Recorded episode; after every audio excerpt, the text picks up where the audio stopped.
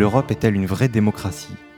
Le 13 juin dernier, les riverains du 18e arrondissement de Paris et d'ailleurs étaient invités au bar commun pour donner leur avis sur la question.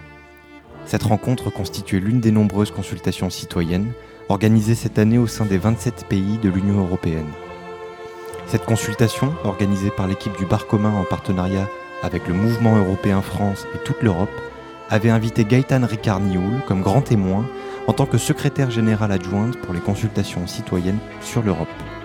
À ses côtés, et pour en débattre, trois citoyens engagés devant un public également appelé à s'engager pour proposer une autre vision sur l'Europe.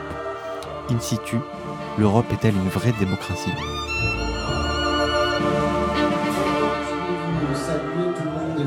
Bienvenue euh, au bar commun. On est en direct du 18e arrondissement de Paris. C'est un, super endroit pour boire des coups, mais c'est aussi un super endroit pour refaire le monde. Ici, on refait le monde pour le changer vraiment. Et ce soir, c'est pas le monde qu'on veut changer, c'est l'Europe qu'on va refaire. On se demande comment mieux faire entendre la voix des citoyens en Europe. Pour nous accompagner dans cette live Agora, qui est aussi une consultation citoyenne sur l'Europe, tout ce qu'il y a de plus officiel, eh bien on a invité trois citoyens témoins qui sont ici, Pierre, Thomas et Benjamin, que je vais vous présenter dans, un instant. Eux, ils ont plein d'idées pour rendre l'Europe plus démocratique. Ils vont inspirer nos, nos, échanges dans un instant. Et puis, salut les enfants, ça fout les jetons, je parle fort. Hein. Oui, ça t'énerve. Et puis, et puis, il y a Gaëtan Ricard Nioul qui est ici. Gaëtan fait partie de, l'équipe qui coordonne les. Alors, je suis Gaëtan Ricard Nioul, donc je suis secrétaire générale adjointe du secrétariat général pour les consultations citoyennes sur l'Europe en France. Alors, qu'est-ce que c'est une consultation citoyenne? Alors une consultation citoyenne, euh, c'est plusieurs choses. C'est d'abord un grand mouvement européen. Là pour le moment, il y a 27 États membres qui sont euh, de la partie euh, et qui se sont engagés à consulter de différentes manières les citoyens européens. Donc à travers aussi bien des événements qu'une consultation en ligne à l'échelle européenne et pour faire remonter des questions et des propositions, ce qui est très important, citoyennes, pour in fine influencer euh, les décideurs européens et en particulier les chefs d'État et de gouvernement qui, euh, mi-décembre, vont se réunir pour entamer une séquence très importante pour l'avenir euh, de la construction européenne. Donc il y aura une suite à ces consultations, en tout cas on l'espère. Et on a senti surtout ce soir une grosse attente, presque une colère par moment. Et effectivement, c'est quelque chose qu'on ressent. Euh, il y a un mélange d'attente et de frustration. Donc tout ça, euh, l'essentiel évidemment, c'est d'essayer de les canaliser vers quelque chose de constructif euh, et de participatif, hein, puisque aujourd'hui, on voit bien que la démocratie européenne a besoin de la démocratie représentative comme de la démocratie participative, comme les États d'ailleurs, hein, pas seulement à l'échelle européenne. Euh, et donc l'idée, c'est de montrer justement qu'il y a ce, bouillonnement euh, citoyen sur l'Europe qui est bien là, mais qui a du mal à s'exprimer parce qu'il ne trouve pas nécessairement les bons canaux pour s'exprimer. Et c'est là qu'on veut offrir un canal parmi d'autres, mais un canal quand même important, puisqu'il est porté pour la première fois non seulement par 27 États, mais aussi par toutes les institutions européennes est-ce qu'il y a eu ce soir des réflexions, des observations qui vous ont étonné? Euh, J'imagine qu'il y a un certain état de fait sur ce qui ne va pas en Europe, mais est-ce que vous avez retenu ce soir quelque chose que vous n'aviez pas entendu par ailleurs? Alors euh, oui et non, c'est-à-dire qu'il y a des choses qui reviennent assez souvent mais qui sont essentielles, comme tout simplement par exemple parler de l'éducation civique à la citoyenneté européenne dans les écoles. Hein. On y revient régulièrement mais c'est bien parce qu'il y a un manque, je pense que les gens y, reviennent.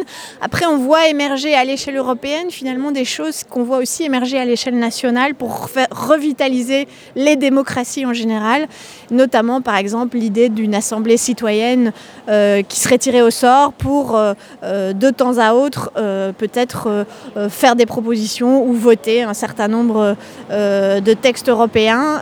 c'est quelque chose d'intéressant, mais finalement qui est innovant aussi à l'échelle nationale.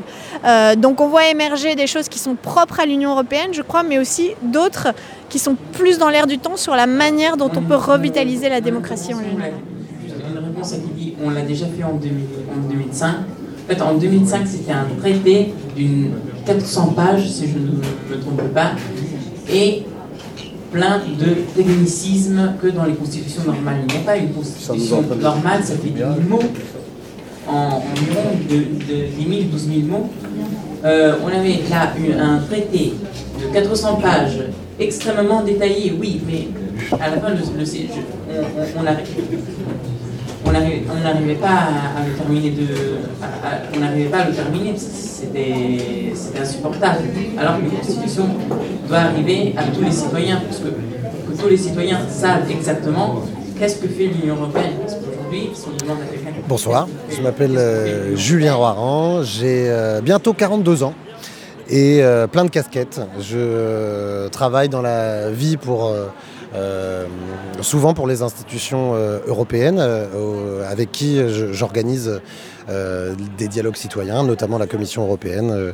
J'organise et j'anime beaucoup des dialogues entre les commissaires européens et les citoyens. Ça, c'est ma casquette pro. J'étais journaliste il y a longtemps. Ce qui me passionne, c'est le débat public et l'idée de redonner aux citoyens l'envie et les moyens de participer au débat public. Et comme je suis euh, membre actif du bar commun, le lieu où on était euh, ce soir, euh, et que je suis le référent du comptoir réflexion, action du bar commun, j'ai voulu qu'on vienne mettre de l'Europe dans nos débats ici. Et j'ai voulu qu'on se parle d'Europe franchement, sans contrôler forcément la parole, mais qu'on aille au, fond des choses. Et aujourd'hui, c'est ça qui s'est passé. J'en suis content, parce que la richesse de ces échanges-là, elle doit servir pour moi à produire euh, une image de débat public qui euh, montre aux citoyens que euh, le débat public, c'est pas forcément écouter des sachants, mais c'est construire des solutions qui permettent d'agir sur la vraie vie et, et faire de la politique en vrai, quoi. Et qu'est-ce que vous en retenez, vous, du coup, de toutes ces discussions? Est-ce qu'il y a eu des propositions assez intéressantes tout de même moi, je pense qu'il y a quatre euh, idées majeures. Euh, là, vous me prenez euh, avec une clope et, un verre dehors, donc j'ai pas le papier, mais en tout cas, ce que j'ai retenu, moi, c'est quatre idées. un, d'abord l'idée que la Constitution européenne devrait être construite par les citoyens. Point 1. Euh, point 2, euh, c'est l'idée d'une assemblée euh, citoyenne européenne tirée au sort pour que les citoyens aient la possibilité de se prononcer sur les grands enjeux européens. Il y avait un autre sujet qui était celui du manque d'information et de pédagogie sur les institutions européennes, mais pas que comme un mécano institutionnel, mais aussi comme un vecteur d'enjeux politiques qui dépasse les, cadres strictement nationaux. Euh, et l'autre idée, c'était qu'il faut aller beaucoup plus loin que l'initiative citoyenne européenne euh, et que les citoyens puissent eux-mêmes être euh, porteurs d'initiatives de projets de loi au moins le Parlement, mais évidemment, ici, ce qu'on s'est dit, c'est qu'il faudrait que ce soit aussi dans les, dans les mains des, citoyens, cette capacité à imposer des sujets dans l'agenda politique. Un petit mot sur la légitimité des mandats qui sont mis en place. On fait un petit tour de passe-passe, en fait, au niveau de l'Union européenne, en pensant que parce qu'un élu représente son État ou euh, l'endroit où il a été élu, que sa légitimité, en fait, passe euh, à travers, en fait, ces différents euh, échelons de représentation. Euh, la, euh, la, Convention, qui fait partie effectivement de représentants des États qui ont été élus au niveau national, au niveau européen et au niveau des États, on n'a pas des citoyens qui ont été choisis directement pour faire partie de cette convention. Et c'est là que le mât blesse. Plus on met d'échelons entre le niveau de décision et le vote, moins on a de légitimité en fait dans l'action. Et ça, c'est important à garder en tête. Théo Vernier, responsable de la communication du mouvement européen France. Alors, toi, est-ce que tu peux me donner ta réaction sur ce que tu as vu ce soir, ce que tu as entendu? Tu me disais que tu organisais beaucoup de débats. Euh, celui-là, euh, qu'est-ce que tu en retiens? C'est vrai qu'on organise énormément de consultations citoyennes sur l'Europe. C'est-à-dire que euh, de la Lozère à Paris, en passant par toutes les régions de France, on demande aux citoyens c'est quoi pour vous l'avenir de l'Union européenne? Et ce soir, moi, j'ai entendu un truc assez exceptionnel c'est de la spontanéité. C'est-à-dire que, qu'on connaisse ou pas les sujets européens, en réalité, tout le monde a un avis sur la question tu as un avis sur euh, qu'est-ce que doit faire ta mairie, qu'est-ce que doit faire ta région, qu'est-ce que doit faire ton État. En réalité, l'Union européenne, c'est pas plus compliqué que ça. Quand tu vas voter pour ton maire, mais que tu n'es pas un expert de l'urbanisme, eh ben, tu peux aussi avoir un avis sur l'Union européenne sans être un expert de la politique parlementaire européenne. Donc aujourd'hui, j'ai entendu cette spontanéité, elle me fait plaisir. Et ensuite, j'ai entendu les propositions concrètes. L'idée d'un Sénat citoyen, d'une votation citoyenne européenne, d'un espace public qui soit véritablement européen. Et ça, c'est des thèmes pour lesquels les, gens qui ont envie d'Europe se battront toujours. Donc moi, je pense qu'il y a un consensus sur l'envie d'Europe. Il y a un vrai problème sur les modalités, mais il y a un consensus sur l'idée que l'unité des Européens doit être renforcée. Alors qu'est-ce que vous organisez aussi à part les débats euh, du côté du mouvement pour l'Europe? C'est un mouvement qui marche sur trois jambes. La première, c'est la pédagogie, c'est aller dans les écoles et demander c'est quoi l'Europe pour vous? Souvent, l'Europe pour les écoliers, c'est l'UFA, la Champions League. C'est pas très concret. Donc nous, on revient avec eux sur ce que sont les valeurs du projet européen, son histoire. Euh, dans un deuxième temps, il y a le côté débat, c'est ce qu'on a fait ce soir, c'est animer du débat pluraliste sur l'Europe. Je veux dire, parce que l'Europe, elle ne vit pas qu'à Strasbourg, Bruxelles et Paris. L'Europe, euh, elle vit partout, partout où on investit des sous européens, partout où on vote pour l'Europe. Et ben là, on a un sujet européen. Et la troisième chose, c'est de proposer des solutions pour faire avancer l'Union.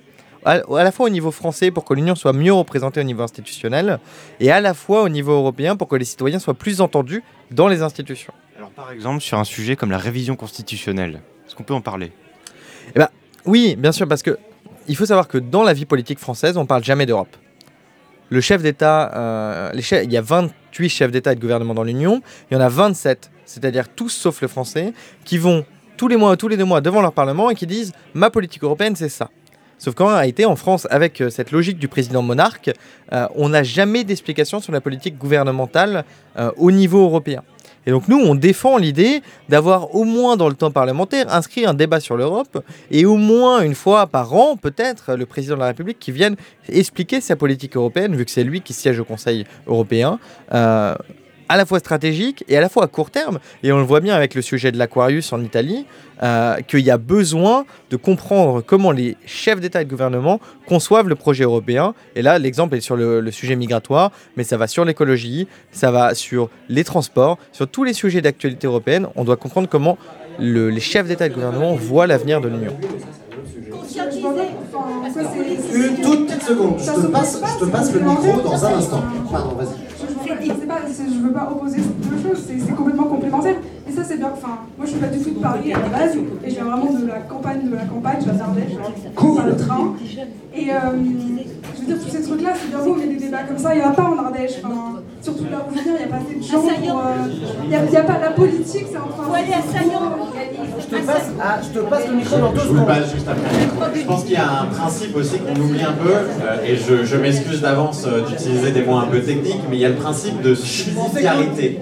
Le principe de subsidiarité, je ne sais pas si vous connaissez, mais c'est un des principes fondateurs de l'Europe qui est censé dire que les, les, prises de décision doivent se faire au plus proche des citoyens. Aujourd'hui, ce principe, il est complètement bafoué au sein de l'Union européenne. Merci beaucoup. Merci. Alors, je, je propose tu fais comme tu veux, tu restes avec nous, t'assois comme tu, tu le sens.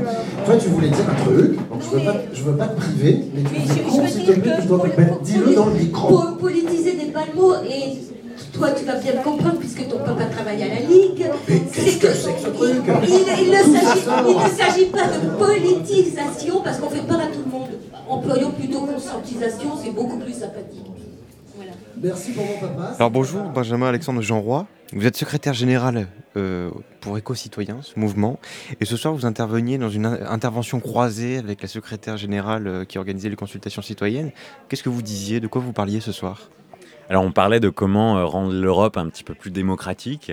Nous, à Éco-Citoyens, on défendait effectivement cette idée à la fois de mieux encadrer les lobbies privés qui influencent la prise de décision et le processus législatif au sein de l'Union européenne aussi au niveau national, euh, et aussi la création d'un lobby euh, citoyen qui puisse représenter euh, avec les mêmes outils, les mêmes forces d'impact, l'intérêt général. Alors comment ça marche un, lobby citoyen? Mais ça peut prendre pas mal de formes différentes. L'idée, c'est de choisir une thématique euh, de euh, faire travailler ensemble les acteurs qui viennent du pôle euh, universitaire, des médias, de la société civile, des élus, des institutions, du monde économique, même du monde des arts, déjà de les faire travailler ensemble, ce qui est généralement pas facile. Et une fois qu'il y a cette masse qui pèsent un petit peu plus que les, sommes des individus, en fait, là, on peut commencer à rentrer dans le système de la même manière que les lobbies privés. Et pour faire remonter des propositions, on met en place des processus participatifs en ligne, en physique, en local. et après, on est chargé de traduire juridiquement en fait ces propositions, qui est souvent un petit peu là où ça le, le bas blesse, le bas blesse un petit peu euh, au niveau euh, au niveau de la, la société civile, c'est euh, se servir de ces outils qui sont très techniques. et donc nous, on est chargé en partie de traduire juridiquement. Et le diable se cache un peu dans les détails. Hein. Je pense que je vous apprends rien chez Admicus. Et, et clairement, c'est là où on fait notre force. Euh, ensuite pour euh, proposer ça aux, différentes coalitions législatives, nationales ou locales qu'on a pu créer euh, à travers ce processus. Donc c'est votre voix pour défendre ce que, le sujet de ce soir, la vraie démocratie selon éco-citoyen. Il y en a eu d'autres qui ont été évoqués ce soir. Est-ce que ça vous a appris quelque chose? Qu'est-ce que vous en retenez là maintenant? Concrètement, toutes les idées qui ont été proposées ce soir, je trouve qu'elles sont complémentaires. là, on était dans un choix, effectivement, pour essayer de faire euh, émerger euh, certaines propositions par rapport à d'autres, parce qu'il faut faire des choix, mais aussi bien le travail sur les institutions que la place des citoyens, euh, tant que celle des lobbies, effectivement, est importante dans le processus européen. On a tendance à l'oublier, mais une grande partie des décisions qui ont un impact sur notre vie sont prises à Bruxelles. Et on a aujourd'hui les conséquences de ce manque de transparence, ce manque de compréhension et d'information des citoyens européens. Donc on a un ressentiment grandissant par rapport aux institutions, à nos élus européens. Euh, et, on, en a aujourd'hui les résultantes, en fait, avec euh, le Brexit, avec euh, la Liga qui prend la deuxième place en Italie, avec l'ADL en Allemagne qui fait des, des, des scores qu'elle n'avait jamais fait auparavant. on est face à des situations où on ne va être qu'en réaction. nous, ce qu'on demande aujourd'hui, c'est d'avoir un petit peu de vision, ce qui manque cruellement à la politique aussi bien nationale qu'européenne. Alors quel est votre avis vous sur ce type de consultation? Est-ce que finalement ça va servir à quelque chose ou est-ce que c'est un peu superficiel? Alors je suis partagé. Euh, à la fois, ça a un côté un petit peu démocratique washing, comme on dit chez nous. Euh, c'est un peu comme le greenwashing au niveau environnemental. Hein. On met un saupoudrage de, consultations européennes pour que ça fasse un petit peu plus joli. Et effectivement, ce que euh, Gaëtan, qui était un petit peu l'avocate du diable de l'Union européenne, qui était là ce soir, nous faisait comprendre, c'est que tout n'est pas tout n'est pas noir. Et elle a complètement raison, mais ce n'est pas assez c'est disproportionné aujourd'hui par, rapport aux attentes et par rapport euh, au peu de démocratisation qui sont en place au sein de nos institutions. Et donc clairement, on appelle à un sursaut. Euh, les consultations européennes vont dans un bon sens, mais si en fait on se rend compte qu'elles n'ont aucun impact, un petit peu comme les initiatives citoyennes européennes dont on, mentionnait un petit peu plus tôt, si on se rend compte qu'elles n'ont pas euh, d'impact, qu'elles n'ont pas de, concrétisation, et eh ben elles vont donner du grain à moudre et elles vont être quasiment être contre-productives en fait. Des idées très bien et euh, j'espère que à travers ces consultations citoyennes européennes, vous partez quand même avec l'idée que les choses bougent en Europe sur tous ces sujets-là, ça commence. Et j'espère vraiment que ce type de propositions vont faire leur chemin parce que vous avez raison, on en a vraiment besoin. On a vraiment besoin d'une appropriation beaucoup plus forte de l'Europe par les citoyens. Donc merci pour ce moment.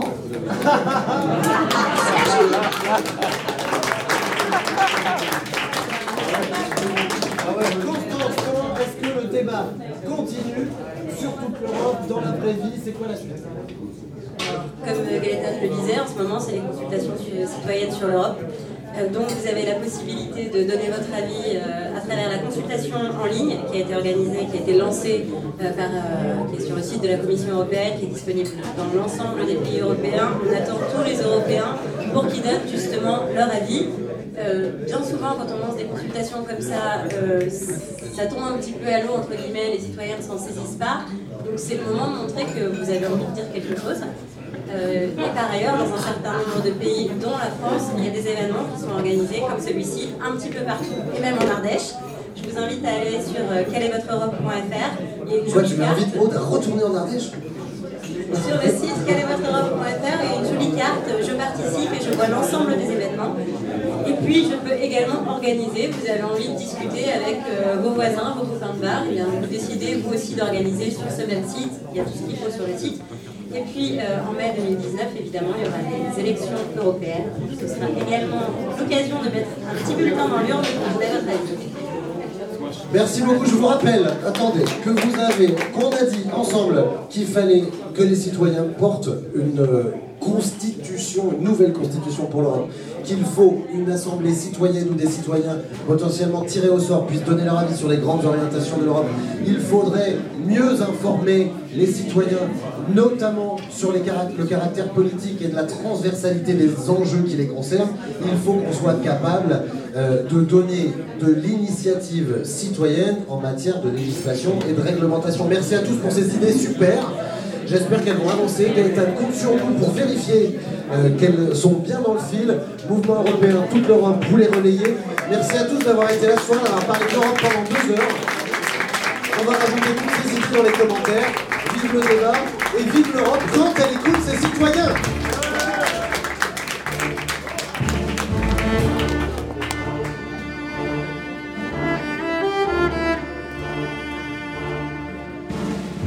Merci à Julien Roiran, Gaëtan Ricard Nioul, Benjamin Alexandre Jean Roy et Théo Verdier. Ce reportage a été produit et coordonné par Cyril Marchand, avec à la réalisation Léobardo Pérez. Pour plus d'informations sur les prochaines consultations citoyennes, rendez-vous sur le site d'Amicus Radio, à la page de l'émission. N'oubliez pas de vous abonner au podcast de InSitu et retrouver toutes nos émissions sur notre site à l'adresse radio.amicus-curier.net.